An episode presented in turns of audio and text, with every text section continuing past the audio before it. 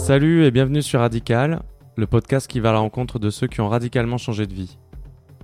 Pour ce sixième épisode, j'invite Pierre Thévenoud, humoriste qui fait du stand-up depuis trois ans après avoir créé une start-up.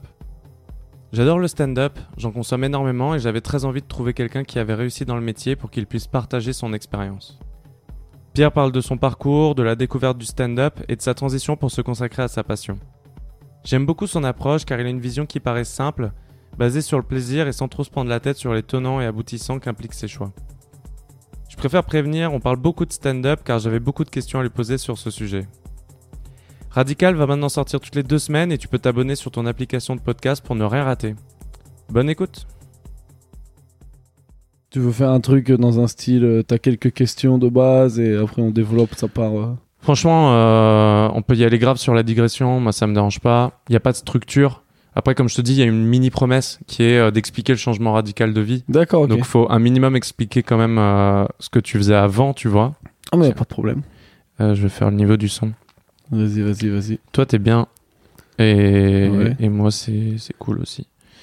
Donc, ouais, après, comment dire, je veux pas te faire de la suranalyse rétrospective en mode trouver l'histoire dans ton enfance qui fait que tu fais ce que tu fais aujourd'hui. Si elle est, Ah, ouais.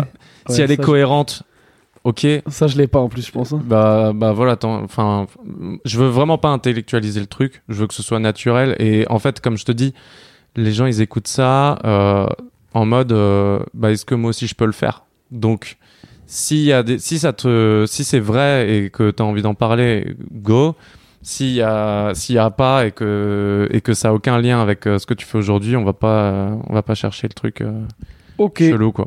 Pas de problème. Mais déjà, je vais, je vais t'introduire euh, rapidement. Donc, euh, je suis avec euh, Pierre Thévenoud, qui a changé radicalement de vie il y a d- trois ans environ, c'est ça?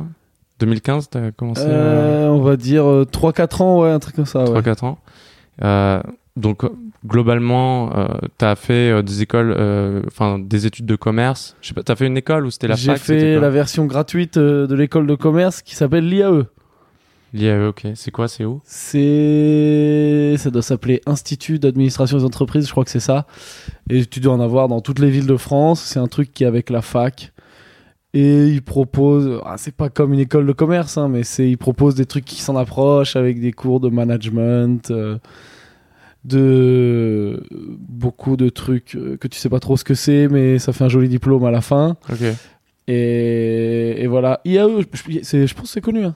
Enfin, je, Ouais. je crois, j'espère. IAE Toulouse, en tout cas, j'ai fait. Voilà. C'est un truc de la fac, euh, donc au tarif euh, de la fac.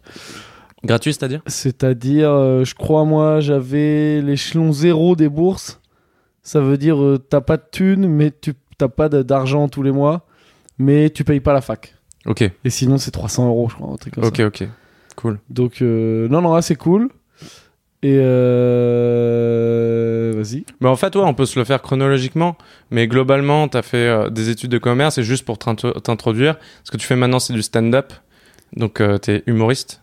Exactement. Euh, bon, je pense que le mot stand-up, maintenant, ça rentre pas mal dans les mentalités. Mais en gros, c'est un mec qui est sur une scène avec un micro et qui raconte des blagues. Et C'est ça, c'est l'idée. la Mais définition, c'est ça. quoi. Je pense que ouais, les gens maintenant savent ce que c'est parce que avec Jamel Comedy Club et compagnie.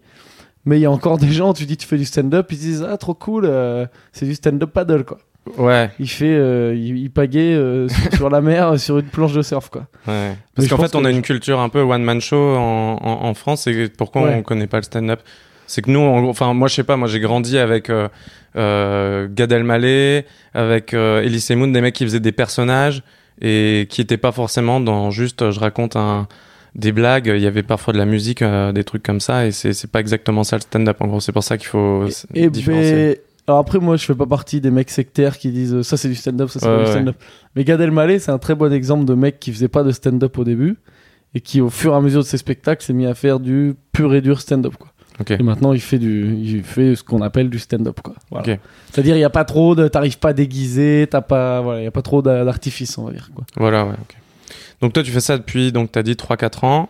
Ouais. Euh, avant ça, t'as fait donc ces études de commerce. T'as eu une expérience pro d'environ. euh, ce que ce que j'ai cru voir, c'est qu'en gros, t'as fait deux ans et demi, trois ans dans des boîtes où t'étais employé.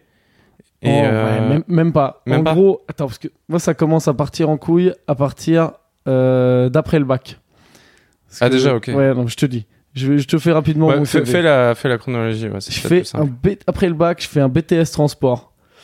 Euh, parce que je me fais recaler de pas mal d'autres trucs et c'était la seule proposition où ils C'est m'ont quoi accepté. BTS Transport? C'est un BTS où ils t'apprennent euh, à gérer euh, les différents moyens de transport. C'est- À être en gros, l'objectif c'est de finir manager ou gestionnaire d'une boîte de transport, que ce soit routier, maritime, aérien ou ferroviaire. Tu vois. Ok. Donc je vais là-dedans, je fais deux ans, c'est cool, mais à la fin je me rends compte que c'est pas du tout ce que je veux faire. Donc euh, je pars pour, euh, je fais une année où je bosse un peu, genre pour voir un peu ce que c'est. Euh, je fais, j'ai bossé dans un cirque.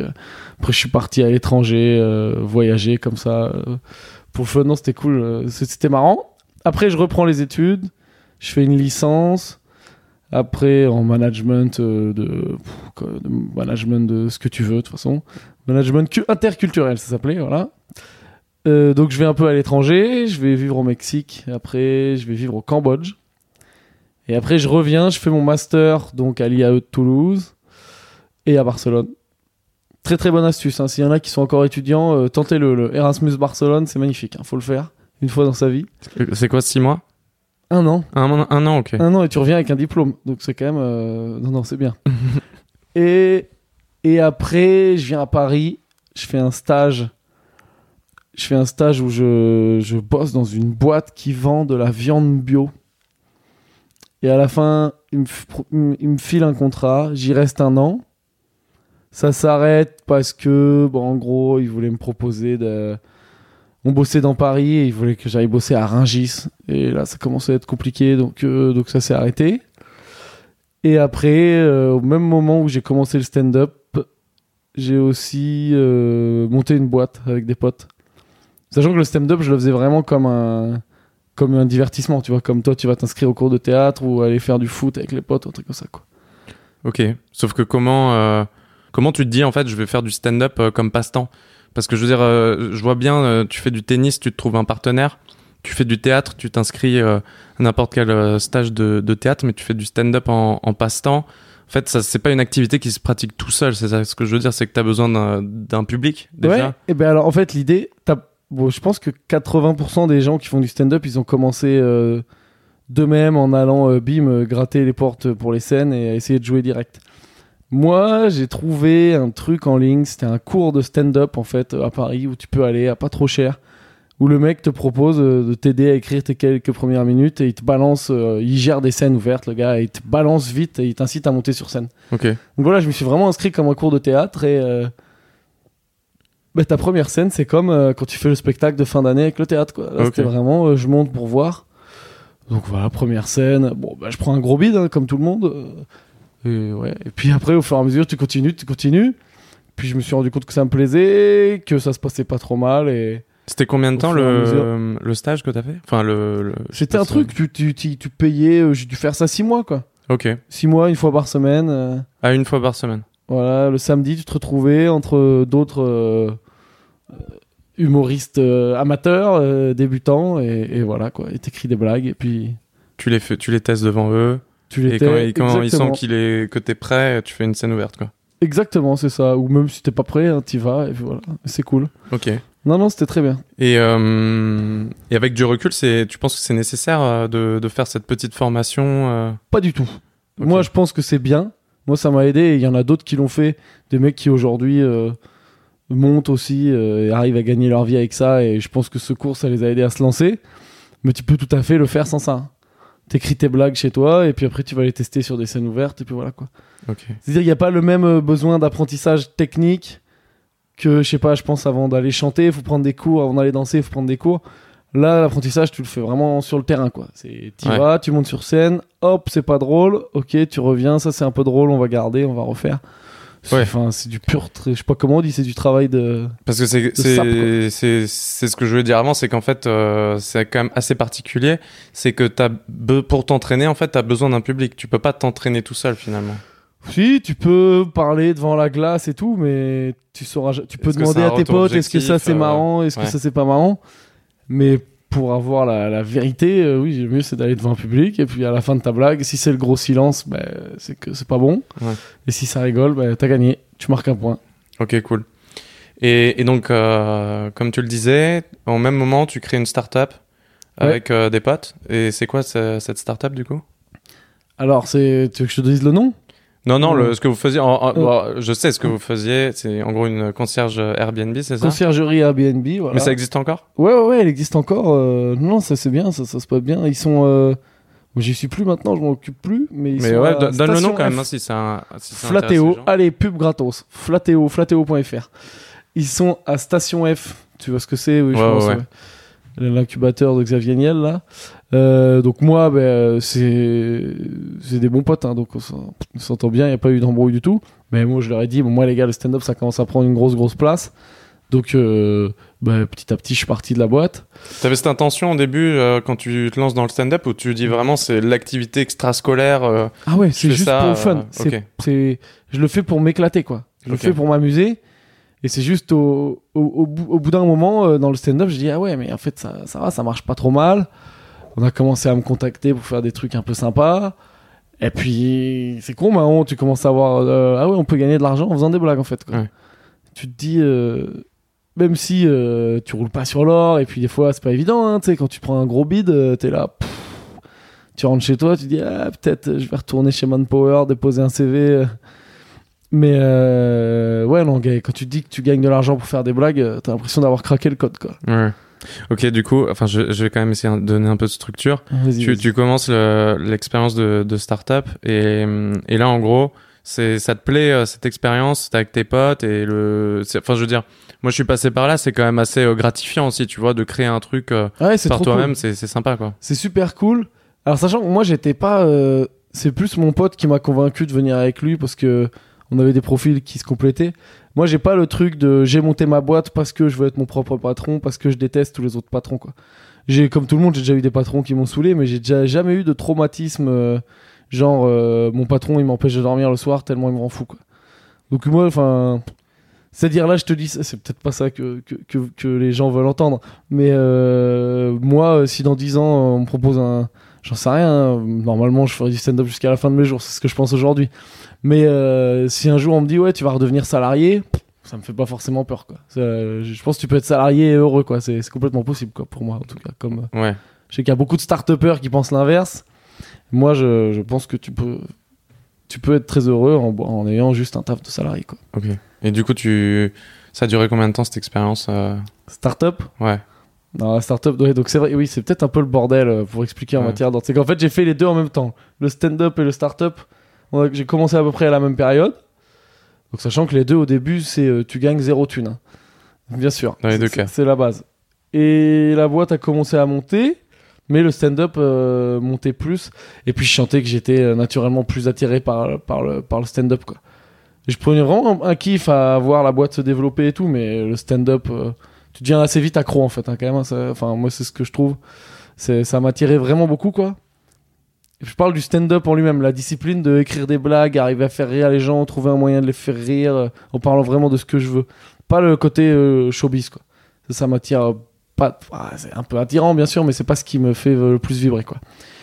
Et donc, en gros, au bout d'un moment, bah, au bout de janvier de l'année dernière, janvier 2000, non, de cette année, janvier 2018, je lâche ma boîte.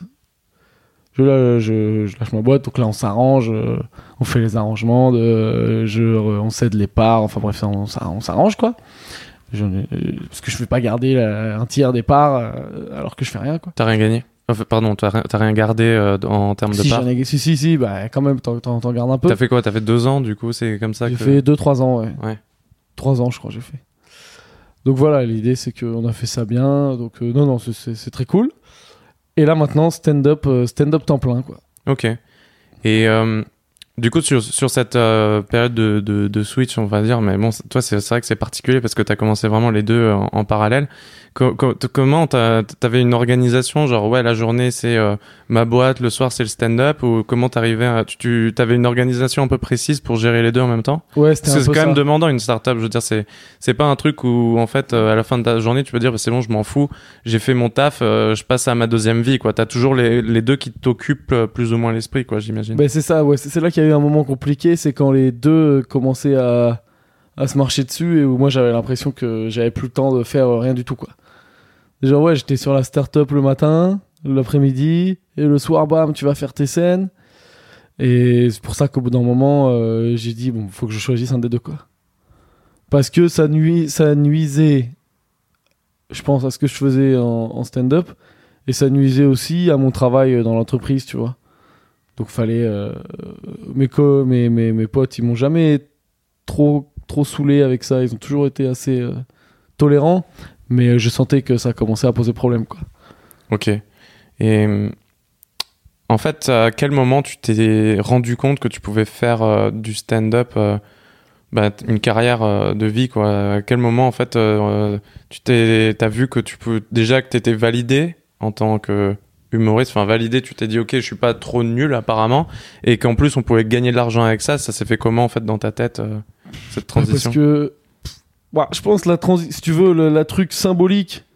Moi, je savais que ça me ferait pas percer du tout. Et puis, de toute façon, percer, ça veut, ça veut pas dire grand chose. Que t'as des gens, ils veulent devenir des méga stars, et s'ils ont pas, s'ils font pas 12 Olympiades de suite, ils auront pas l'impression d'avoir percé. T'as des mecs, euh, juste, ils arrivent à gagner 1500 euh, euros par mois, euh, ils ont l'impression que bah, je gagne ma vie avec ce métier, j'ai percé, quoi. Donc c'est une vision que, je sais pas, elle est, elle est relative, quoi. Ouais, En gros, moi, c'est simple, au bout d'un an, un an et demi de stand-up, j'ai pu faire le Jamel Comedy Club. Ce qui est hyper rapide, non? Enfin, je Ce qui est trop rapide. Ok. C'est-à-dire que mon passage Jamel Comedy Club, il est un peu éclaté, quoi. C'est un peu de la merde. Objectivement, c'est un peu de la merde. Mais bon, c'est pas grave. C'est cool, tu vois, ça m'a un peu validé, entre parenthèses. Ton euh, passage, c'est quoi? C'est celui qui, qui, est sorti euh, avec le, le requin, euh, Exactement, voilà. Donc c'est un truc que je ne fais plus du tout. Ok. Mais, Mais ça, c'est du. quand tu fais le Jamel Comedy Club, c'est pas, c'est un seul passage? Je pensais qu'en fait, tu, quand ils te validaient, c'est en mode tu fais plein de passages sur toute la saison du, du Jamel Comedy Club. Non, parce que ça a changé. Maintenant, c'était que l'été. La, saison. Et après ça a changé. Ils ont fait un truc toutes les semaines mais avec euh, à chaque fois un humoriste différent. L'an dernier il n'y a pas eu d'émission. Et, euh, et, voilà et donc j'ai fait ça et donc bah, même si moi j'avais pas de spectacle j'avais rien à vendre derrière et puis c'était pas encore c'était pas ouf tu vois même aujourd'hui hein, moi je, enfin tous les jours t'apprends et tous les jours tu regardes ce que tu faisais il y a six mois et tu te dis ah, en fait c'était un peu de la merde donc euh, là, ce que je fais aujourd'hui, je trouve ça bien, mais je regarderai dans six mois euh, ce que je fais comme, euh, comme sketch aujourd'hui et je me dirais que c'était moins bien. Enfin, j'espère. Sinon, ça veut dire que je stagne et là, ça pue. Mais en gros, oui, une fois que je fais le comedy club, bah, ça m'ouvre les portes pour d'autres trucs. Tu gagnes de l'argent en fait avec ça et tu commences à te dire, ok, bah, je crois la, la définition de, de, de, professionnel, c'est gagner de l'argent en fait, quoi. C'est-à-dire qu'avant, tu peux dire que t'es humoriste, mais si t'as pas gagné de l'argent, bah, t'es pas vraiment humoriste, tu vois. Bah, si, si, si t'arrives pas à faire que, euh, que, que ton travail mérite un salaire, euh, c'est, c'est pas être un professionnel. Enfin, je sais pas trop comment, mais, je pense que c'est ça, quoi. Ouais, ouais, carrément. Mais comment on gagne de l'argent, en fait, concrètement, quand on y bah, les gens, ils, les gens, ils payent pour voir un spectacle. Au Jamel Comedy Club, c'est payant? Ouais, et puis alors quand tu fais de la télé, t'es parce que ah t'as, des droits tu, de, tu prends des droits d'auteur, tu prends des droits de diffusion, c'est c'est cool. Je sais pas, non, sinon au quotidien, euh, des fois on vend des showcases en province, hors Paris, donc ça souvent c'est bien payé. Puis même sur Paris, t'as plein d'endroits, genre moi je joue tous les soirs quoi. Et tous les soirs, là, bon, là cette année, je fais des trucs pas mal encore avec le Comedy Club, parce qu'ils ont une troupe aussi. Ils font un spectacle euh, tous les week-ends. Non, non, il y a plein de trucs. Après, tu peux aussi, euh, sans être connu, parce qu'après, l'objectif ultime, c'est c'est d'avoir ton spectacle d'une heure et d'avoir des gens qui viennent te voir que toi, tu vois. Mais sans, avant même d'avoir ce statut de personne connue ou personne qui a un spectacle, tu peux gagner ta vie en jouant vraiment. Euh, même tu peux jouer pour des entreprises, tu peux jouer partout. Il y a même une économie euh, pas souterraine, mais un peu alternative, qui est celle de jouer dans les bars à chicha. Ouais, j'ai entendu plein de fois ça, mais enfin, je suis pas. Un... En fait, c'est très bien payé et c'est pas forcément toujours très regardant du niveau que t'as. Ouais. Donc, c'est-à-dire que très tôt dans ta, dans ta carrière de, de, de mec qui fait des blagues, euh, j'ai beaucoup de mal avec le terme artiste. Je, je sais qu'il faudrait, mais j'ai un peu du mal avec ça. Et donc, de, donc ta carrière de mec qui fait des blagues, euh, très tôt, on va pouvoir te proposer d'aller faire une chicha où tu vas aller faire 5 minutes et tu vas prendre un truc genre euh, 100 balles, tu vois. Et donc, euh, quand t'as jamais gagné ta vie en faisant du stand-up, 100 balles pour 5 minutes, c'est un truc de fou. quoi. Et comment ça se fait qu'ils peuvent bien payer comme ça? C'est Parce Ils que l'entrée, l'entrée, ouais, l'entrée est assez chère et les gens Ah, ils euh, font sont payer une contents entrée dans- ouais, ouais, parce que les, ouais, ouais, le, le public euh, de, de chicha est, est très friand. Il y a de plus en plus de chicha qu'on ça, quoi, qu'on des comedy clubs. Ok. Donc euh, ils peuvent se permettre de te payer ce prix-là, quoi. Ok, cool. Et sinon, il y a aussi le système du, du chapeau qui, est, à mon avis, le. Ouais, t'as le- oui, plus bien sûr, ouais. c'est le système le plus répandu. En gros, où tu joues dans des lieux et toi tu fais des blagues où tu peux tester et en échange les gens mettent ce qu'ils veulent. Mais souvent, tu vois, le spectacle il dure une heure, les gens ils ont quand même bien rigolé. Tu finis par avoir euh, des bons montants, quoi. Ok. Les gens, les gens mettent un billet, quoi. Ok. Mais euh, en fait, ce qui, ce qui m'intéresse dans ton histoire, alors après, tu vois, il y a, il y a plein de changements de vie, puis globalement, il n'y a pas de règles, tu vois, c'est pas. Mais euh, il y, en a qui le font parce qu'ils pètent un câble euh, dans leur boulot. Mm. Euh, Il y en a d'autres, donc parfois c'est un échappatoire. Toi, c'est pas le cas. Tu disais, tu t'aimais bien ta vie d'avant, et puis même euh, si on t'annonce demain que tu dois redevenir employé, c'est ok, comme tu le dis. Et, C'est, alors je te dis c'est ok parce que euh, euh, parce que oui non moi j'ai pas de traumatisme particulier dans le monde de l'emploi. Je dis c'est ok mais après c'est vrai que peut-être que j'ai un peu trop ouvert ma gueule parce que aujourd'hui je me suis habitué à il y a plein d'inconvénients bah, comme tu le dis c'est quand tu travailles tout seul c'est que des fois bah, tu tu vois personne de la journée des trucs comme ça ou quoi mais je me suis aussi vachement habitué à être euh, à choisir mon rythme quoi à faire ce que je veux c'est vrai que reprendre des horaires fixes, je sais pas si je pourrais forcément. Mais sur le papier, ça me, ça me Ouais, dégoûte ouais. pas, quoi. Non, mais de toute façon, c'est pas déterminant pour, euh, pour ma question. En fait, euh, ce qui m'intéresse dans ton histoire, c'est que souvent, enfin, on aime bien l'histoire en mode euh, c'était horrible, il fallait que je fasse autre chose, c'était une question de vie ou de mort. Toi, c'est pas le cas. C'est juste quelque chose qui te plaisait encore plus, du coup, tu l'as suivi. Et c'est couplé à une deuxième, euh, un, un deuxième constat, c'est que j'ai vu énormément dans le milieu du, du stand-up que les gens ils faisaient ça limite comme une thérapie. Euh, même tu vois, il y a un documentaire euh, qui est sorti sur Canal Plus, Get Up Stand Up, je crois que ça s'appelle. Ouais, ouais, ouais. Et t'as un peu tout le monde qui dit ça, qui est en mode moi si je fais pas ça, euh, je deviens fou. Il y a Blanche Gardin qui dit en gros, euh, bah c'est euh, attends, je, je vais te ressortir ce qu'elle ce qu'elle dit. Toi, Elle dit- Et t'as fait bien tes recherches, hein, parce qu'il y a peu de gens qui. Ouais, non mais je te le Ça dis direct, moi je suis un gros fan de stand-up, donc euh, D'accord, c'est pour ça que c'est pour ça que t'es là. J'ai galéré à trouver un mec euh, qui avait une une vie un peu de bureau, etc. avant. Et en plus, Ouais. qui me fait rire parce que bon, Il y, en- il y a plein, c'est vrai, il y en a plein qui ont, euh, direct commencé le stand-up. Parce que c'était. euh, En fait, je suis peut-être pas le. Je suis pas l'exemple type du mec qui fait du stand-up. Moi, je l'ai fait. euh, Pour la belle. Mais dans un autre podcast, j'avais dit la même chose. Tu vois, pour la belle histoire, si je suis interviewé à la télé, je peux te dire toute ma vie, j'ai rêvé de faire du stand-up, j'ai toujours voulu monter sur scène. Sauf que moi, c'est pas vrai. Alors qu'il y a plein de gens que je connais, c'est ça. C'est genre depuis toujours, c'est moi je veux monter sur scène, je veux parler. Ils ont vu les Américains parce que souvent quand même, euh, quand tu fais du pur stand-up, c'est un peu plus les Américains qui t'ont influencé. Pas que, hein, il y, a- il y a des Français géniaux, mais c'est Louis C.K., Dave. Chappelle, euh, tous Voilà, les, les gars classiques. comme ça.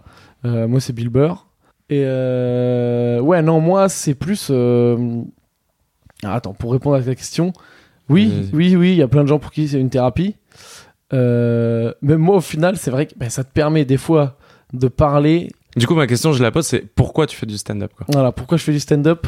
Moi, au début, ça a été clairement. J'ai dit, attends, euh, quasi opportuniste en fait, quoi. C'est genre, ok, il y a moyen euh, de, de gagner du, du fric avec ça, quoi. Tu vois, genre de gagner du fric, non, mais genre, de- parce que c'est pas avec ça que tu deviens riche. Donc si tu veux être millionnaire, fais pas du stand-up, quoi. Mais j'ai dit, putain, j'ai moyen de gagner ma vie en faisant un truc qui m'éclate, quoi. C'est moi, je prends un énorme plaisir à monter sur scène et à raconter des blagues, quoi. Si ça c'est possible, c'est incroyable. Et au fur et à mesure, j'ai commencé à regarder les vrais stand-uppers et tout. Et le, je suis tombé amoureux de la discipline parce que je me suis dit, ouais, en fait, c'est hyper fort ce qu'ils font, quoi. C'est-à-dire que c'est du divertissement, parce que c'est le but quand même principal, hein, c'est du divertissement. Les gens se marrent et tout. Mais euh, t'arrives aussi des fois à apporter quelque chose euh, en plus, quoi. T'as des mecs euh, qui disent qu'ils ont vu tel spectacle et ça a quasi changé leur vie, tu vois. Moi, après, je suis pas là pour faire un TED Talk, j'ai pas. euh, j'ai pas la prétention de d'imposer mon point de vue aux gens ou quoi que ce soit, quoi que ce soit. Mais je trouve que c'est un beau challenge euh, d'écrire un truc où il y a un peu de sens derrière, quoi. J'y arrive pas forcément toujours, et puis c'est pas le but recherché. Et je pense qu'il faut un sacré niveau pour y arriver. Tu fais pas ça au bout de trois ans de Et Est-ce que stand-up. tu, tu considères que tu essaies déjà de le faire ou pas? J'essa- Je pense que j'essaie, oui, parce qu'il y a des trucs, euh, il y a des trucs euh, dont je parle. Je sais pas, il y a deux trois trucs sur la religion où je dis que par exemple, je suis vraiment euh, et c'est sincère que des- moi je crois pas en Dieu et que j'en suis un peu jaloux des croyants. C'est euh, c'est vrai, tu vois. Donc Mm. c'est juste un truc vrai que j'essaye de rendre marrant quand je le raconte. Je parle de quoi bah de, de l'écologie. voilà, l'écologie, c'est dur parce que j'ai du, du mal à l'amener le sujet parce que tu peux très vite passer pour un mec moralisateur.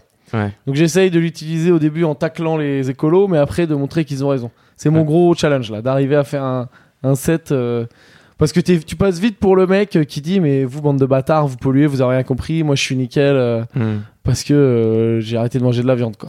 Ouais, parce que bon, je, je peux le dire parce que je suis allé te voir, j'ai vu tes, tes 30 minutes avec euh, Ghislain là, Ouais, qui, est- qui était super cool. Et en fait, j'ai beaucoup pensé à ça aujourd'hui parce que euh, le, le podcast dont tu parlais, c'est un café au Losset. Euh, ce podcast, il, il est génial quoi.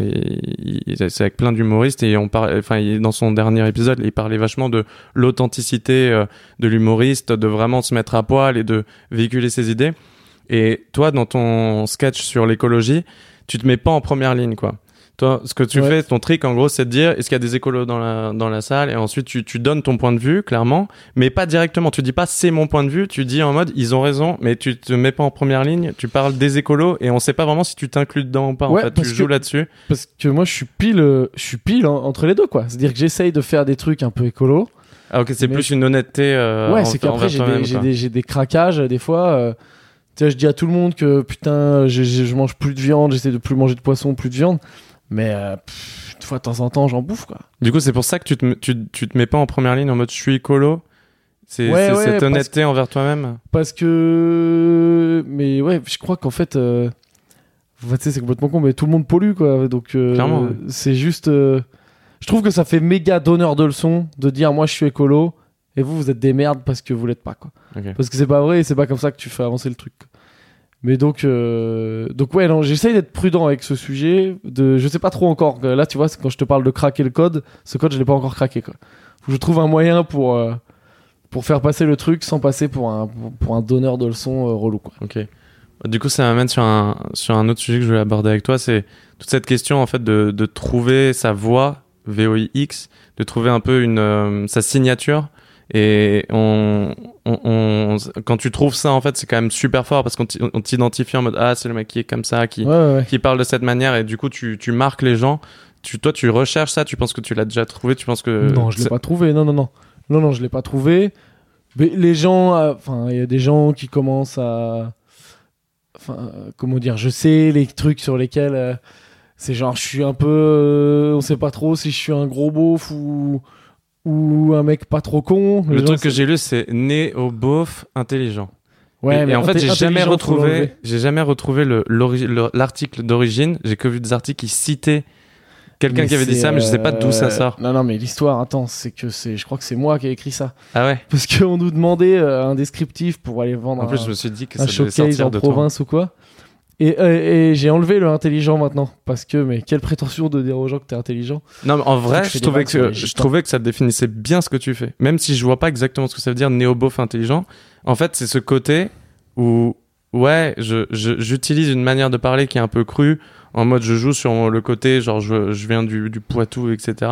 Mais d'un autre côté, j'amène des réflexions. Donc, c'est peut-être ça, euh, le, le délire qu'il y a derrière. Je sais même pas. Oui, Enfin, si c'est toi qui as créé ça, le mot, ouais. tu dois mieux savoir ouais que ouais, moi. non, mais je pense que c'était un mélange de ça. C'est parce que le, sais pas, le terme euh, beauf qui est censé être péjoratif, moi je le trouve en fait pas du tout péjoratif.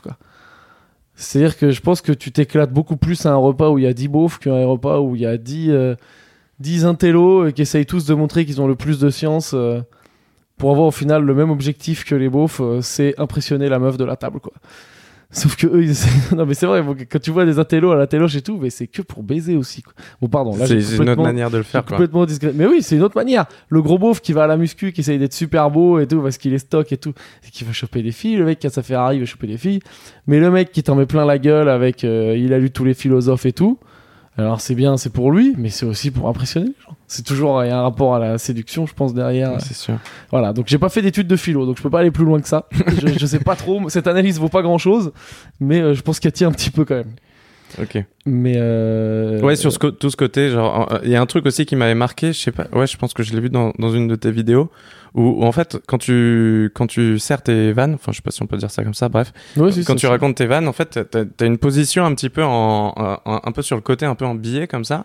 Ouais. Et, je me dis, ça, ça, c'est, intéressant, tu vois, genre, j'ai, jamais vu ça. Enfin, peut-être que d'autres le font, je suis pas un geek euh, du, du stand-up, mais tu vois, c'est là, je me suis dit, ok, est-ce que, est-ce que là, on, on, on approche euh, une posture qui est, qui est signature, enfin, ou est-ce que c'est, pour la pas- vanne? c'est pas signature, c'est un truc que j'ai fait involontairement. Ok, Et oui, il y, a- oh, il y, y en a d'autres qui le font. ok. Il y en a d'autres qui le font. Mais je suis pas à la recherche en fait du. euh, Tu vois, même au niveau des SAP, j'ai pas de dress code. Faudrait d'ailleurs que j'essaye de m'y mettre un peu parce que c'est quand même important. Je suis très très. Et c'est euh, assez répandu, genre quand tu vois euh, des mecs comme Fari ou Roman Fressinet, ils y vont, Voilà. ils y vont bah, à balle, Ro- quoi. Roman, il se met aussi de biais si tu regardes quand il joue. Ah, c'est vrai, ouais. C'est vrai. Mais c'est. Oui, non, puis Roman et Farid, c'est des mecs qui sont quand même complètement euh, un niveau au-dessus euh, en matière de notoriété, de. de- Comment on peut dire de d'expérience et de niveau. Ouais, c'est des mecs qui font ça depuis qu'ils sont tout, tout jeunes, non Ouais, euh, mais pas- ouais. Non, mais euh, oui, Farid, ça fait un moment. Roman aussi. Et puis là, on parle de mecs. Farid va remplir Bercy. Enfin, Ouais. c'est. Il n'y a rien à voir. Roman, il est en train de tout niquer parce que c'est un petit génie, quoi. Hmm. Mais euh, c'est. euh, Oui, c'est- pas comparable. Puis moi, je suis. Tu vois, j'essaye pas trop de faire les sapes, les vêtements et tout, mais il faudrait peut-être le faire. hein, On me l'a conseillé plein de fois. Mais Mais pourquoi oui, oui. C'est quoi l'idée derrière ça? Qu'on t'identifie. Ouais. C'est toujours, la... toujours ça, quoi. C'est. Farid, c'est le beau gosse, les lunettes, euh, dread, euh, propre sur lui, machin. Mais voilà, après, moi, si. Mais est-ce que ça devient pas un personnage? Enfin, eux, je, je- bien sûr, je les ai jamais vus, donc je pourrais pas dire. Mais est-ce que toi, ça devient pas un personnage si du coup tu fais quelque chose qui te ressemble pas? Ah bah oui, non, c'est- pour ça que je j'ai pas trop envie de le faire pour l'instant, quoi. Mais si un jour, euh, faut juste que je mette euh, une chemise pour qu'on me laisse tranquille et qu'on arrête de me dire, il faut que je trouve ta personne, je le ferai. Mais qui te dit ça du coup? C'est les gens du milieu Oui, un peu tout le monde, mais euh, les gens aiment bien. euh, Parce que t'as quelqu'un qui gère euh, ta carrière avec non, toi Non, ou- non, non, non. Pour l'instant, a- bah, t'as des gens qui t'approchent, euh, forcément. euh, mais euh, non, non, je suis. J'essaye de rester. euh, On verra un jour, pourquoi pas, s'il y a des propositions. Tu je suis comme tout le monde, hein, je dis, ouais, ça doit être cool d'y aller en autoprod et tout. Surtout que moi, j'ai déjà eu une entreprise, donc je- ça me fait pas moins peur, peut-être que d'autres, que de me gérer tout seul. Mais je suis comme tout le monde, s'il y a une grosse proposition sympa qui vient, euh, qui, qui résiste au chant des sirènes hein, On verra. On verra. Pour l'instant, je suis très content d'être tout seul. J'arrive à gagner ma vie, à faire tout ce que je veux. euh, J'ai, on verra. Mais bien sûr, je pense que bout d'un moment, t'as le confort d'avoir quelqu'un qui gère, euh, qui gère les trucs chiants pour toi, quoi. Ok. Et sur ce côté hum, fringue, etc., avoir un, personnage, la question ce que je me pose aussi quand tu fais du stand-up, c'est c'est la place de l'ego. Parce que forcément, c'est quelque chose qui, qui doit être important. Alors, j'essaie de bien formuler ma, ma pensée, mais pour faire rire quelque part, il, y a- il doit y avoir quand même une place de, de charisme, tu vois. Genre, tu vois quelqu'un, si euh, il est tout un peu, euh, genre, limite, il s'excuse d'être là en même temps qu'il formule ses blagues, même si la blague, elle déchire derrière, c'est difficile, sauf si ça rentre dans son personnage, et à ce moment-là, c'est du, c'est du faux euh, charisme euh, déguisé. Mais euh, que- que- quelle est la, à, à quel, Exactement. à quel point c'est important, en fait Eh ben oui, mais c'est. euh, En fait, je crois que ce qui est important, c'est d'identifier tes traits de caractère que tu as qui sont un peu forts, d'arriver à les accentuer, à les développer le plus possible, tu vois. Donc moi, j'ai ce côté un peu, euh, un peu à l'arrache, un peu, c'est quoi, c'est nonchalant, je crois le terme, euh, c'est ça, ouais. nonchalant, Ouais, ça existe. ça, ouais. un peu beauf, un peu machin, donc j'essaye de le développer, mais en même temps, j'ai envie de dire des trucs qui sont pas que euh, bitcouille, quoi. Mais euh, et c'est en accentuant ça que forcément t'arrives à avoir un certain peut-être charisme sur scène. Mais je vais te donner l'exemple d'un mec, euh, c'est un humoriste qui s'appelle euh, Paul de Chavannes. Lui, pour le coup, Qui, je son pense, euh, le gars qui, qui me fait le plus rire euh, dans la scène stand-up à Paris. Paul de Chavannes, Ouais, clairement, il me fait. il- Tu- tu J'adore. tu Je l'ai vu plein de- je l'ai vu plusieurs fois au Paname. Et je trouve qu'il tue, quoi. Et même, je l'écoute beaucoup dans son podcast Sympa la vie. Je sais pas, lui, pour le coup, on parlait de voix. Ouais. Il a une voix de fou, quoi. C'est un truc qui m'a marqué tout de suite. C'est en mode, putain, dès que je le réentends, je... ah ouais, c'est Paul de Chavannes. Ouais, ouais. Et puis lui, pour le coup, euh, il joue du fait que ben, il est pas très charismatique, Et dès qu'il arrive sur scène, il, il dit qu'il s'excuse d'être là, limite, et Mm. qu'il peut passer plus tard, quoi. Et du coup. euh, du Sauf coup, que ça fonctionne. Mais c'est ça qui tue. Ouais. C'est qu'il joue sur. euh, ça le rend charismatique de faire comme s'il avait pas de charisme, en fait. Ce Ouais. que je veux dire? Et puis il joue sur le fait de euh, un peu euh, sociopathe, euh, j'en ai rien à foutre euh, des gens Ben oui. et c'est pour ça que j'ai pas besoin d'avoir un charisme, j'ai pas besoin de prouver quoi, quoi que ce soit. Ouais, puis fait, là, du coup, lui, c'est pas. Il, il accentue des vrais traits de personnalité qu'il a. Ouais. Et voilà, quoi, c'est ça. C'est Ok. c'est c'est ce qu'il faut faire. Je pense qu'il faut prendre un trait de personnalité que t'as à toi, les identifier et les accentuer sur scène, et c'est là que ça marchera. Donc t'as pas forcément besoin de charisme et pas forcément d'avoir cette position d'ego. euh, Je pense que pour te dire à un moment, euh, je vais parler dans un micro pendant euh, tant de minutes et les gens vont devoir fermer leur gueule et m'écouter, faut que, quand même que tu aies un petit peu de charisme. Moi, des fois, j'ai l'impression que j'en manque un peu. Pas de charisme, d'ego. J'en ai, un, bien sûr que mais tout le monde a des, tout le monde a de l'ego et il faut heureusement. Mais, euh, mais ouais, dans le sens tenir. où je me sens de faire ça parce que c'est difficile de le faire quoi. ouais non, ouais. mais non moi les, les, tu veux dire de l'ego, ouais parce que moi je croyais que tu voulais dire de l'ego dans le sens euh, Je- ah putain je suis tellement un Bah mec ouais. stylé que c'est bon ouais je peux parler à des gens Ouais, pendant mais une euh, heure, euh, dans le monde, oui, ça te donne le courage de, de, de faire cet exercice qui est quand même. Enfin, moi, je sais que j'en serais incapable de prendre un micro, de me foutre devant des gens et de commencer à, à leur parler, tu vois. Euh, Ouais. C'est ce côté-là, c'est que tu as besoin de cette base d'ego pour pouvoir euh, passer le pas et, et te donner la force de le faire quelque part. Mais faut que ce soit un ego euh, sain, je sais pas si ça existe. Un Ouais, bien qu'il y a placé. aussi des mecs, moi je vois des mecs qui arrivent, tu sens, alors je sais pas si c'est du bluff total ou si en fait c'est des mecs qui ont pas du tout confiance et qui font style, mais ils arrivent, ils prennent le micro, bam bam bam bam, ils balancent de la merde. Parce que quand t'es humoriste, c'est pas non plus un truc que t'apprends du jour au lendemain, tu vois. Enfin, faut aller travailler. Ils arrivent, ils font un sketch de merde pendant 10 minutes, personne rigole, et ils ressortent et ils ont l'impression d'avoir tué la salle, quoi. Donc ça, je me dis, ce comment mec, ils c'est peuvent quoi? avoir C'est qu'il a un l'impression? ego gigant. Ouais, Je sais pas. ouais, c'est une question C'est un truc, ça, ça reste ma grande énigme du milieu.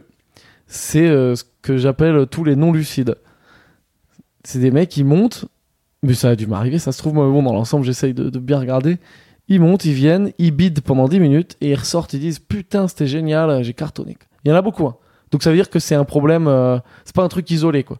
Il doit y avoir un truc, euh, je sais pas.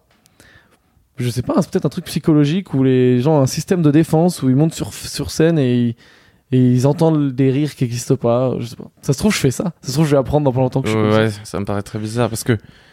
Mais ça je te jure que c'est un truc de fou. hein. C'est genre, il y a vraiment beaucoup, beaucoup de gens qui ont ça. Ça reste pourtant pas assez évident, quoi. Enfin, je veux dire, moi, ce qui, ce qui me, ce qui me passionne dans cette discipline, c'est euh, le côté binaire, en fait. Genre, il y a un rire, il y a pas de rire. Il y a un rire, Oui. c'est bien, il y a pas de rire, c'est pas bien, tu vois. C'est, c'est, c'est difficile de se mentir, je trouve, dans, dans cette discipline. Ah ben c'est un truc où en fait euh, l'in- l'inconvénient et l'avantage c'est que tu vois t'as des mecs qui vont travailler euh, sur des pièces de théâtre pendant une année ils vont travailler un- an dessus ils vont la balancer. Hop soit ça cartonne hop soit c'est gros flop. Ça veut dire il a bossé un an le mec et du vent. C'était de la merde.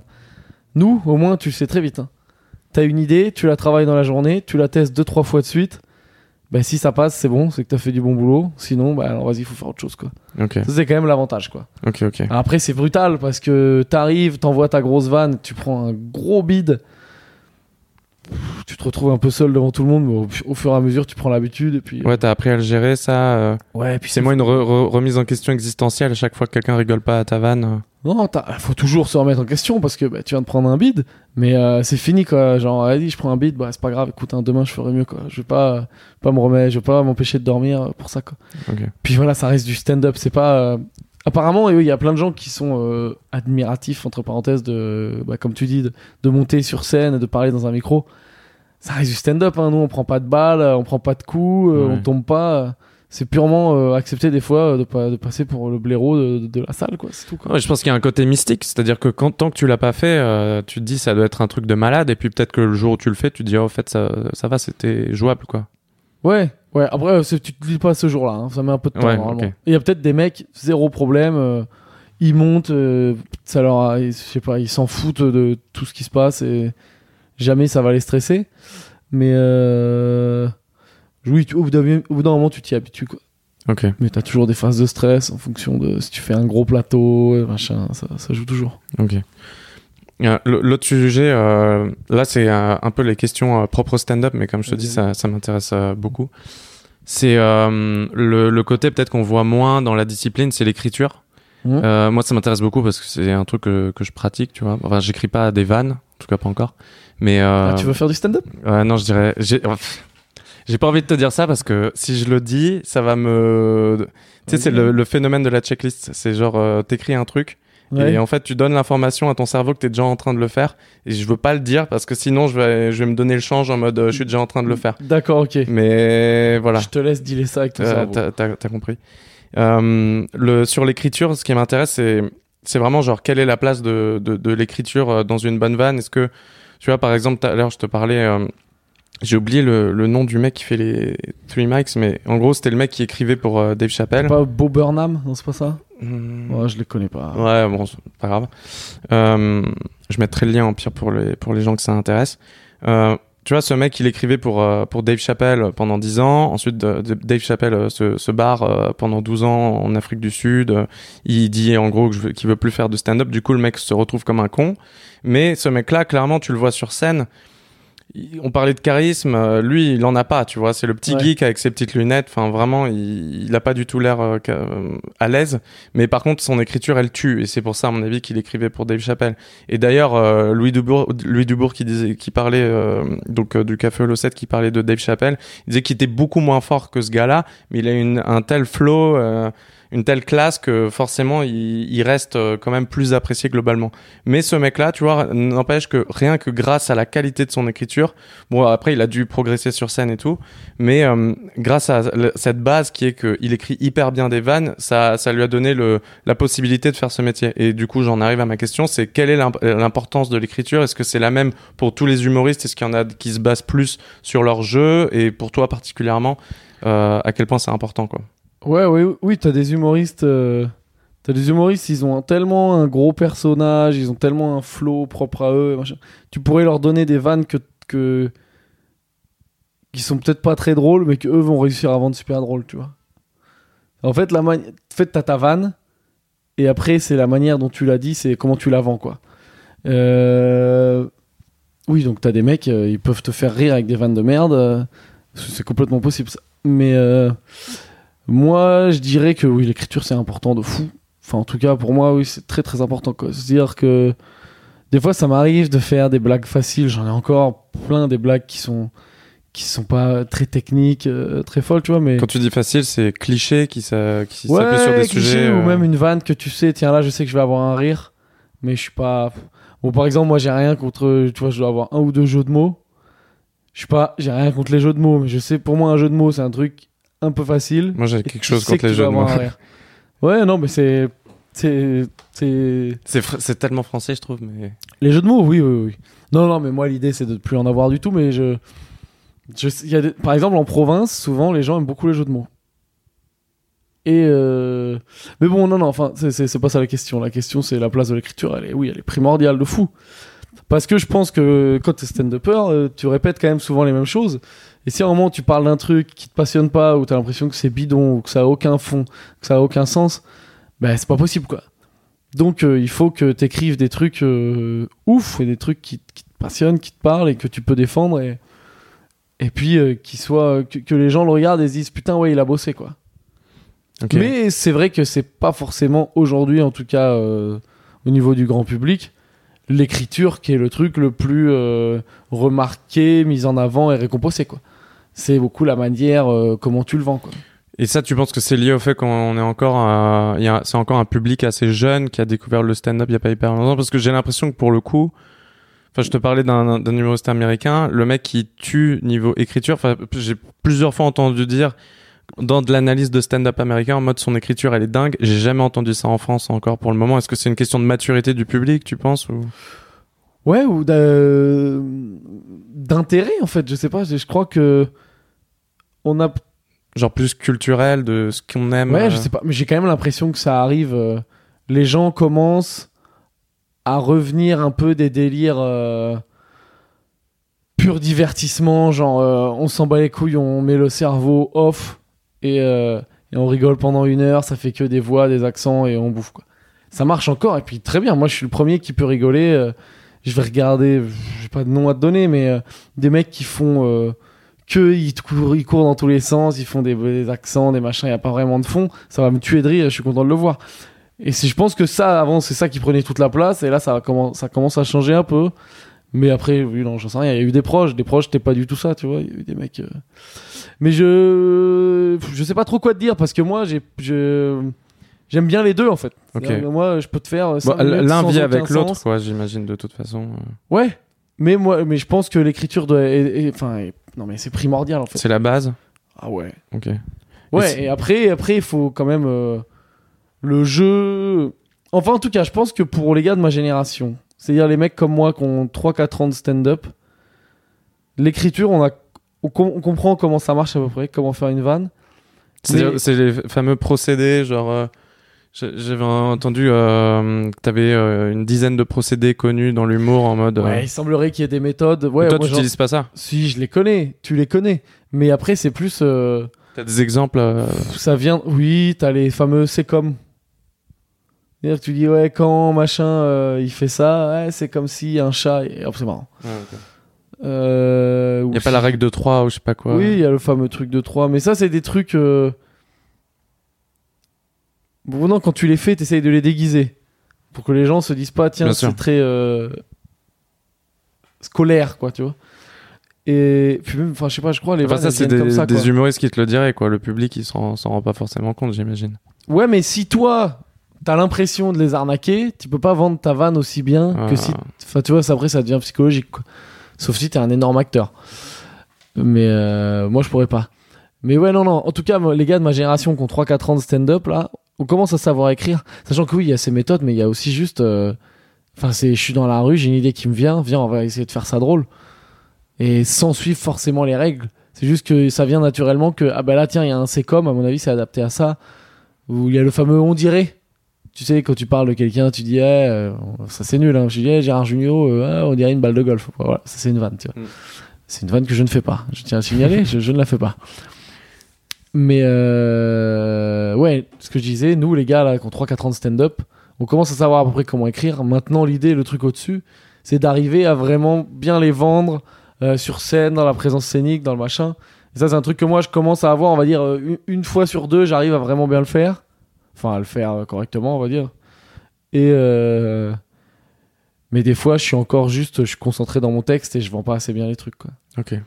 Mais sachant que euh, moi je pense que t'es un tu peux être un bon stand-upper euh, au bout de quelques années ouais pour être un très bon stand-upper il faut quand même bien bien cravacher quoi Est-ce qu'il y a des, est-ce qu'il y a des mecs euh, qui, qui, voilà, l'écrit- l'écriture c'est pas forcément leur truc, ils sont, ils sont hyper bons euh, dans sur scène, mais euh, est-ce qu'il y a des mecs qui ont, est-ce qu'il y a des gars qui écrivent uniquement des vannes? Ouais, il y a, il y a Oui. Navo, non, qui fait ça? Enfin, je crois qu'il oui joue oui, aussi sur Navo, scène il maintenant. écrit des vannes je me je l'ai je sais pas s'il fait de la scène lui Je crois qu'il faisait les premières parties de Kian Ah, euh, oui, que j'en dis à un moment. oui mais- lui il écrit il est connu pour écrire de fou mais t'as oui t'as des mecs bien sûr euh, ah t'as des mecs c'est des interprètes quoi comme Johnny Hallyday quoi Ils-.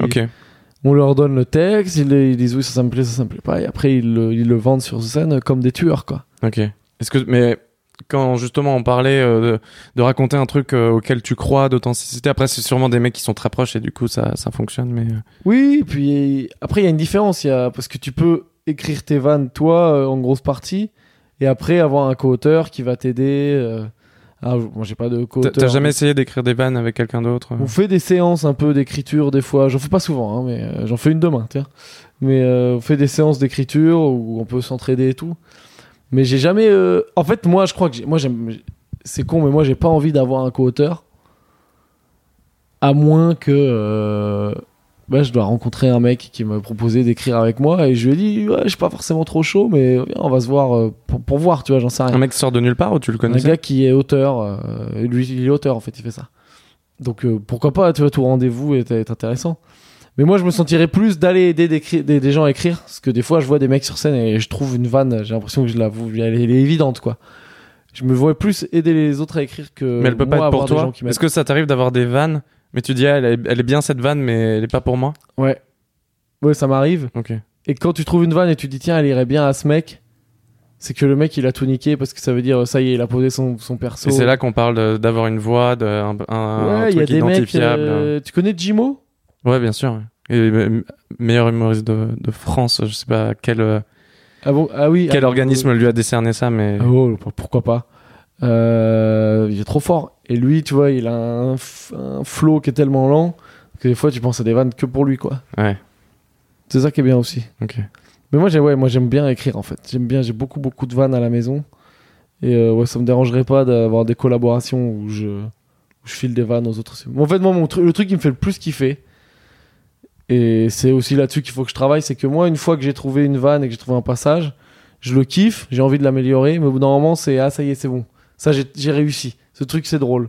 Mais le gros challenge, c'est d'arriver avec une nouvelle vanne et d'arriver à la faire passer, quoi. C'est ça l'excitation, quoi. C'est aujourd'hui, je teste un truc.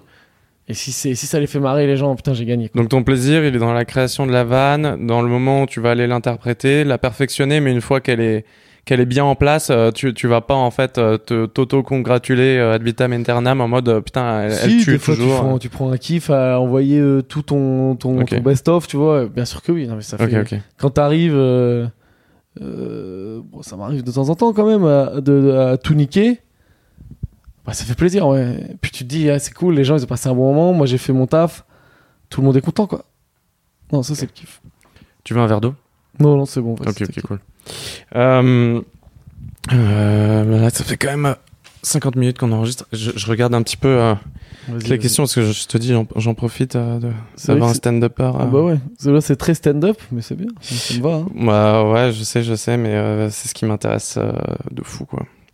Sur le, sur le côté, euh, pour parler un, un peu plus de, de la scène, aujourd'hui, il y a clairement une scène euh, stand-up qui se développe en France. Tu vois, tu vois même euh, des Québécois qui, pour le coup, historiquement, euh, ont le stand-up beaucoup plus ancré dans leur culture, etc., qui viennent jouer en France et parfois s'installer en France pour... pour vraiment percer ici, le fait que cette scène elle se développe et, euh, et qu'il y a un vrai avenir dans le métier, est-ce que c'est un truc qui est rentré en compte quand tu as voulu euh, changer de vie? Tu t'es dit ok, donc il y a cette faisabilité aussi que le que, que l'univers se développe. C'est, imaginons si on fait le parallèle avec quelqu'un qui d'un coup devient journaliste euh, de presse euh, et de presse imprimée. Ouais. Est-ce que forcément c'est plus difficile en fait pour lui peut-être de, de faire ce, ce choix quoi? Est-ce que c'est rentré en compte? Est-ce que parfois tu y non, penses non, ou... non. non, non, parce que c'est vraiment. euh, C'est juste que ça me plaisait, quoi. Et il se trouve que. Je sais pas, je me suis dit bêtement, tiens, t'as 23, 24. t'as- Non, quel âge j'avais? 24, 25 ans? Ouais, 25 ans. Euh, t'as jamais été trop proche de ces milieux, t'aimes bien, j'aimais bien, je regardais des spectacles d'humour, tu vois. Mais. euh, Et là, tu vois que ce qui te plaît, ça a l'air d'être plus cette discipline. Va là-dedans, et puis ça veut dire que tu seras pas le seul, quoi. Je me suis juste dit. Et puis j'allais pas. Enfin, je peux pas faire autre chose. C'est juste ça. Moi, je suis pas un. Je suis pas un comédien. Je suis pas un acteur. Je suis pas. euh, T'avais fait des trucs comme ça dans, dans ton enfance, genre du théâtre ou je sais pas quoi Mais je vais faire le théâtre quand j'avais 6 ans avec l'école. Si Ouais. j'en ai fait un peu, je crois. Mais non, non, je t'ai pas attiré. euh, tu sais les. les... Enfin, comment dire, les paillettes, la gloire, l'exposition euh, face au public et tout. Moi, à la base, je m'en fous complètement, quoi. C'est juste ce truc, j'ai vu que. Mais en fait, c'est dingue, quoi. C'est trop bien, quoi. Ouais. Et même ce que, ce que j'avais entendu que tu avais dit, c'est que tu, tu faisais, euh, je sais pas si c'est un effort ou si c'est na- naturel, mais tu avais vachement gardé ta structure de vie euh, comme elle était avant. Tu vois encore beaucoup tes, enfin, tu vois tes potes euh, tes- Ouais, qui Ça devient compliqué, c'est vrai, parce que t'es pris le soir et tout, mais je trouve c'est important de rester. Ouais.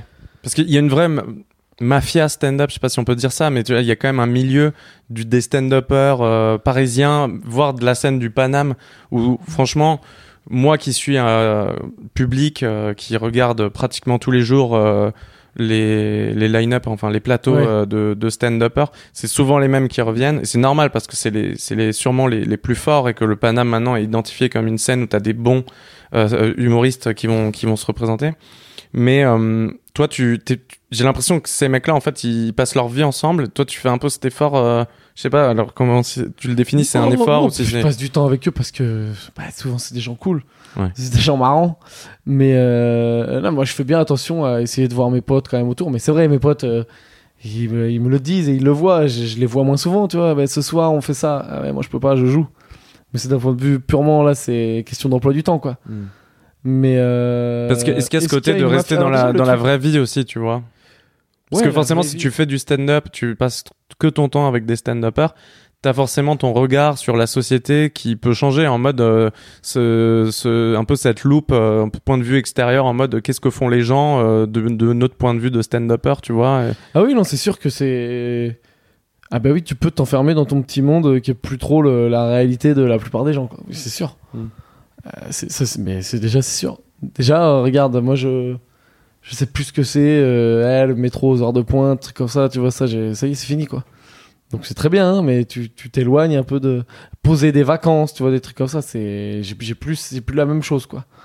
Mais j'essaye euh, max de rester sur terre, j'essaie de rentrer chez mes parents souvent, euh, de voir des gens dehors. Dans ma vie, bon, je crois que je l'avais dit dans une interview, ma copine n'a rien à voir avec ça, elle est dentiste, donc euh, et ça c'est très bien. Mais par contre, que pour revenir sur le truc du Paname, euh, c'était vrai pendant un temps où c'était Le toujours côté, les mêmes. le côté euh, C'est mafia. souvent un les peu. mêmes. Mais c'est pas mafia, c'est juste euh, un moment si tu veux imposer ton comedy club, faut mettre des gens bons quoi. Parce que si les gens ils sont pas bons, les gens ils vont venir dire, Ah, c'est de la merde. Ouais, clairement. Et là maintenant, vu que bah, ils sont, enfin, le Paname c'est même pas pour leur faire de la lèche, mais ils sont, ils sont quand même bien bien bien installés en tant que comedy club et ils font quand même vachement tourner. Ils font, ils font tourner. Et maintenant, si tu regardes les line-up, je pense que tous les jours tu vas avoir un nom ou deux que tu connais pas. C'est sûr, euh, bien sûr. Donc ça commence quand même à tourner. Même euh, nous, alors nous, on va dire nous, les gens euh, qui jouons beaucoup au Paname, ça nous arrange pas forcément parce qu'on a moins de plateaux maintenant.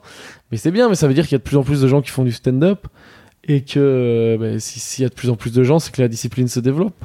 Justement, par rapport à ça, c'est quoi un peu ta, ta vision euh, de l'évolution du stand-up en France euh, Est-ce que euh, comment ça va se structurer? Parce qu'en final, le Paname est un peu le fer de lance de la scène euh, parisienne, mais c'est pas vraiment un comedy club comme on l'entend aux États-Unis, c'est-à-dire en fait, t'as le bar en haut, tu descends, t'as la salle et tu regardes le stand-up, mais c'est pas un truc où tu vas dîner en même temps, écouter des. Quoique j'ai vu que vous- qu'il y avait des brunchs là. peux j'ai- manger. Ah, franchement, ça s'approche quand même du- d'un comedy club. hein. Et t'as aussi des brunchs. Moi, j'avais vraiment l'image, tu sais, des tables rondes, Ouais. ambiance un peu feutrée, où tu peux dîner en même temps qu'il y a le spectacle, tu vois, et tu payes un prix d'entrée qui comprend le dîner et le spectacle, comme un petit peu aussi le le bordel ou je sais plus quoi, le bordel comédie au, au Québec, enfin bref. Oui, je crois, oui. T'as t'as un comedy club là-bas euh, qui, qui est un gros truc qui s'appelle le Bordel. Ça s'appelle le. Bordel. Mais alors au Paname, déjà, tu peux manger là-haut. Souvent, t'as un formule, euh, comment ça s'appelle, euh, dîner-spectacle.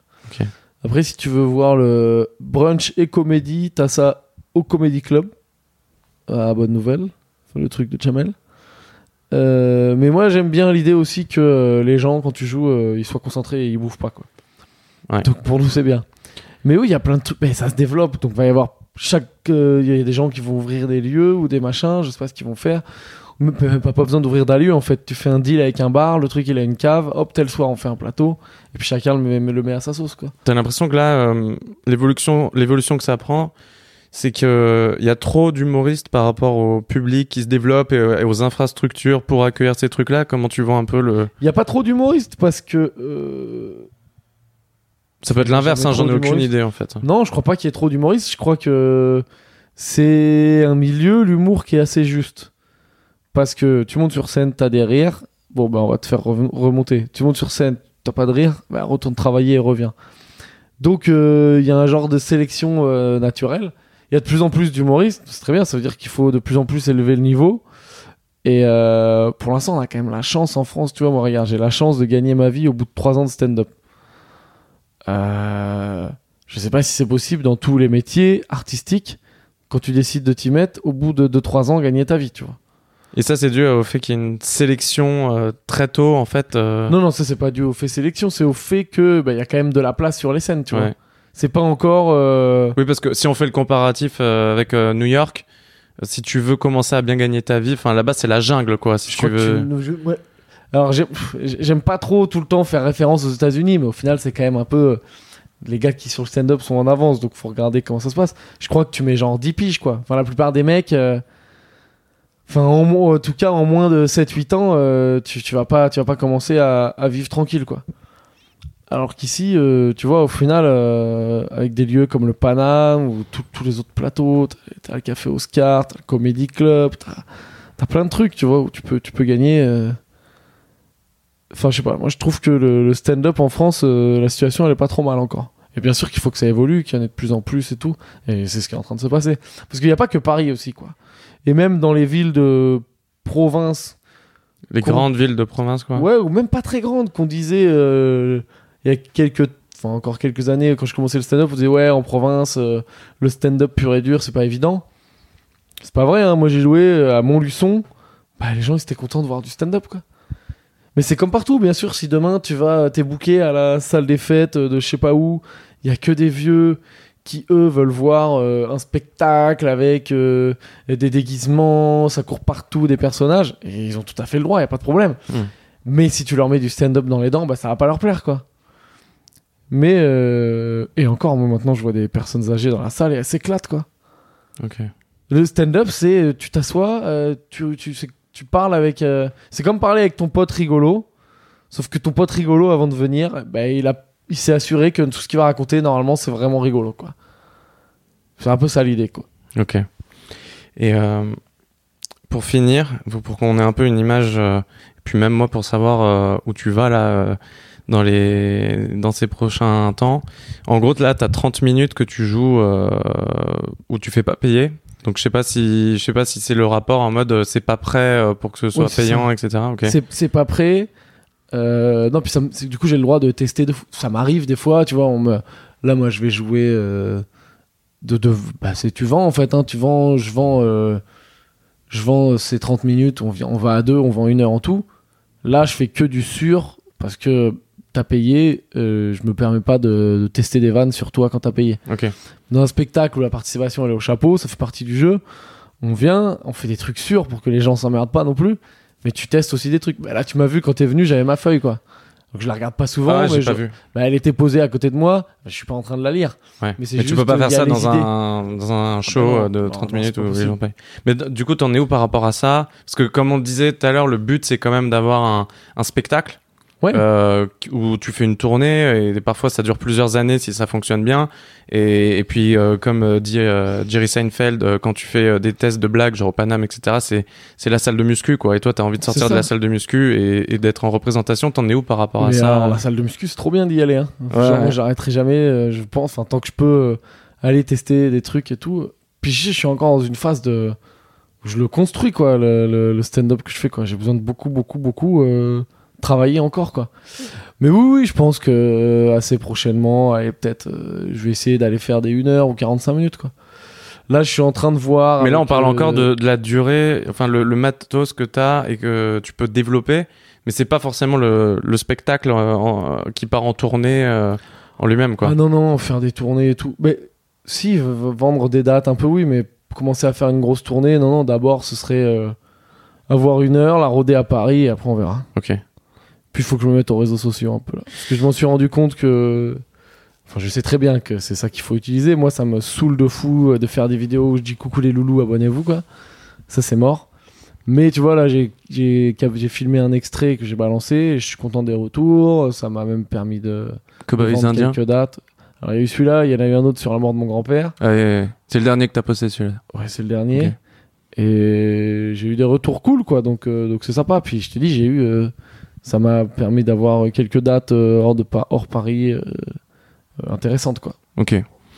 Ouais, mais en, fait, on peut. Enfin, ça, c'est une vraie question que j'ai aussi. C'est les réseaux sociaux. C'est que est-ce que c'est vraiment le nerf de la guerre ou est-ce que juste dans la qualité que tu peux produire, en étant juste un excellent humoriste, est-ce que tu peux aussi t'en sortir? Parce que finalement, la porte d'entrée, c'est les mecs qui te bookent et, les producteurs de, salles de spectacle. C'est un peu eux qu'il faut convaincre. Mais est-ce que du coup, c'est aussi lié au nombre de personnes que tu peux amener? Du coup, ils regardent tes réseaux sociaux? Enfin, Bah, en fait, je pense tu peux. Il y a des exemples de gens. euh, je crois.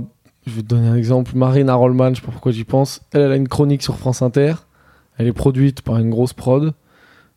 Et elle fait pas grand chose sur les réseaux sociaux. Mais parce que elle a l'exposition médiatique qui est la chronique sur France Inter. Donc ça, c'est via les productions. Toi, si t'es indépendant, ce qui te permet d'être puissant et, et en tout en restant indépendant, c'est tes réseaux sociaux. Parce que c'est toi qui les gères et que ça qui aide. tu T'as pas besoin d'être à la télé, machin et tout. Mais la plupart, ils, ils ont les deux. Les mecs qui marchent bien en ce moment, je sais pas, Roman ou quoi, ils sont aussi sur les réseaux, tu vois. Mais Ils il sont à fond, genre, genre, c'est un, c'est job à plein temps, quoi. Genre, tu, tu regardes un Instagram de, d'un Roman Fressinet, d'un, Il d'un Kim Gemini, jours, je sais euh, pas, je regarde sais pas, dix fois par jour. Roman, il balance des trucs par jour. Ah, je pense, ouais. Bah ouais, parce qu'il a compris que, tu vois, lui, Après, je dis pas que c'est scène, il a un calculé, mais en tout cas, c'est le cas. euh. tu vois, sur scène, il a un contenu ouf. Hmm. Donc ça veut dire que rien qu'avec ce qu'il fait juste sur scène, euh, ça doit l'aider à remplir de malade. Mais il rajoute parce que, ben. Ouais, enfin, non, mais c'est. Les réseaux sociaux, moi je suis vraiment le mauvais exemple, mais oui, oui, c'est, c'est, c'est ultra important. ouais. Je pense qu'il faut s'en, s'en- s'en servir. Et d'être excellent, euh, juste en ta, ta qualité intrinsèque d'humoriste, c'est, c'est pas suffisant, quoi. Il faut que tu aies ce rôle-là. mais ça dépend encore comme tout, tu vois. Genre, euh, moi aujourd'hui, je me trouve pas excellent.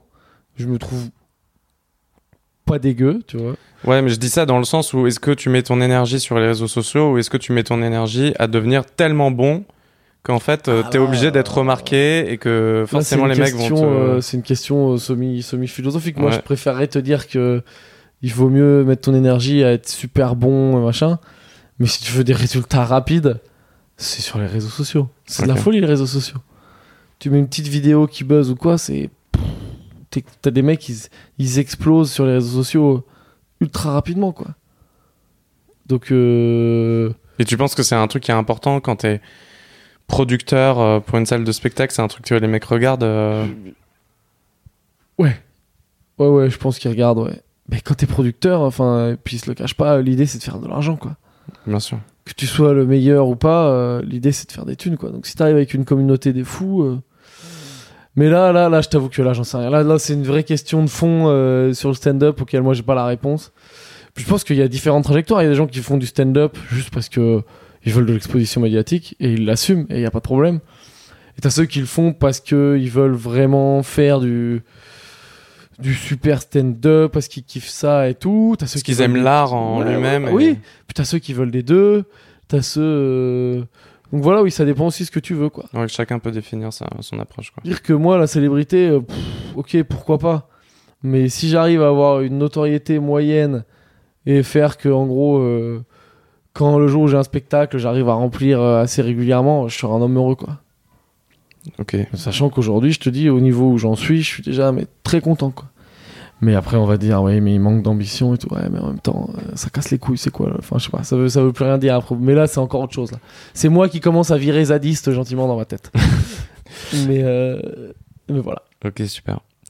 Bon, bah, en tout cas, merci beaucoup d'avoir répondu à Ouais, ma question. C'est vrai que c'était très c'était cool. c'était très stand-up, mais euh, C'était très stand-up. c'est ce que c'est ce que je voulais au final parce que c'est je voulais un point de vue un peu euh, interne euh, du métier.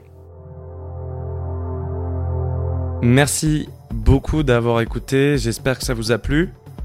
Quelques mots avant de finir. Premièrement, si vous avez des profils de personnes qui ont radicalement changé de vie, n'hésitez pas à m'écrire à jchantero@gmail.com.